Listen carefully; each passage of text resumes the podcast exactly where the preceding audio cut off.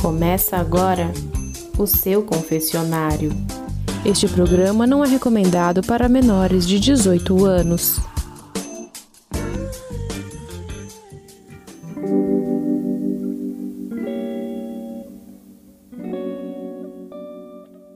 Boa tarde, confessionário. Eu descobri a página no Instagram e resolvi contar uma de minhas histórias. Eu sou corretora de imóveis e trabalho com um amigo em nosso escritório. Uma pessoa da família me contatou querendo colocar o imóvel dela para locação e eu disse que iria precisar das chaves para poder tirar as fotos da casa e disponibilizar em nosso site para os clientes.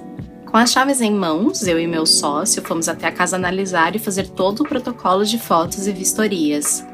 Chegando lá, a casa era bem simples, poucos quartos e nenhum móvel, somente uma cadeira velha de madeira. Pois bem, terminado toda a parte de análise do imóvel, meu sócio começa a me provocar olhando aquela única cadeira e eu meio que sem entender nada, fui dando corda naquela fantasia que ele criava. Ele dizia que queria me pegar naquela cadeira uma rapidinha e eu só tinha que sentar no colo dele porque o pau já tava latejando querendo entrar dentro da minha pepeca molhada. Sim, eu já tava toda molhada só dele falar.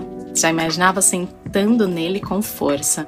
Nem precisamos de muito tempo ele já tirou a minha blusa, chupava os meus peitos com muita vontade me apertava com muito tesão enquanto me dedava bem devagarinho. Eu já estava quase gozando. Fomos para a cadeira, aquela cadeira velha, ele sentou e eu tirei a minha calcinha pro lado e eu sentei nele. Sentei com força naquele pau. Sentei com muita vontade. Eu gozei muito. Acho que queria sentar nele há muito tempo. Invertemos de posição e eu fiquei de quatro na cadeira e ele me mumbava por trás, batia na minha bunda com força porque eu pedia. E comeu gostoso e eu gozei de novo. Trocamos de posição novamente, sentei nele de novo. Dessa vez eu sentei bem devagarinho e ele já gozou. Foi uma delícia. Não tinha nada pra gente se limpar, nem o papel naquela casa vazia. Mas quem se importa?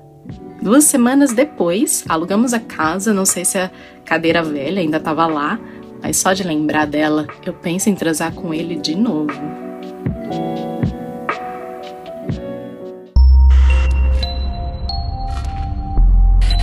Este conteúdo é apresentado por Sal Podcast.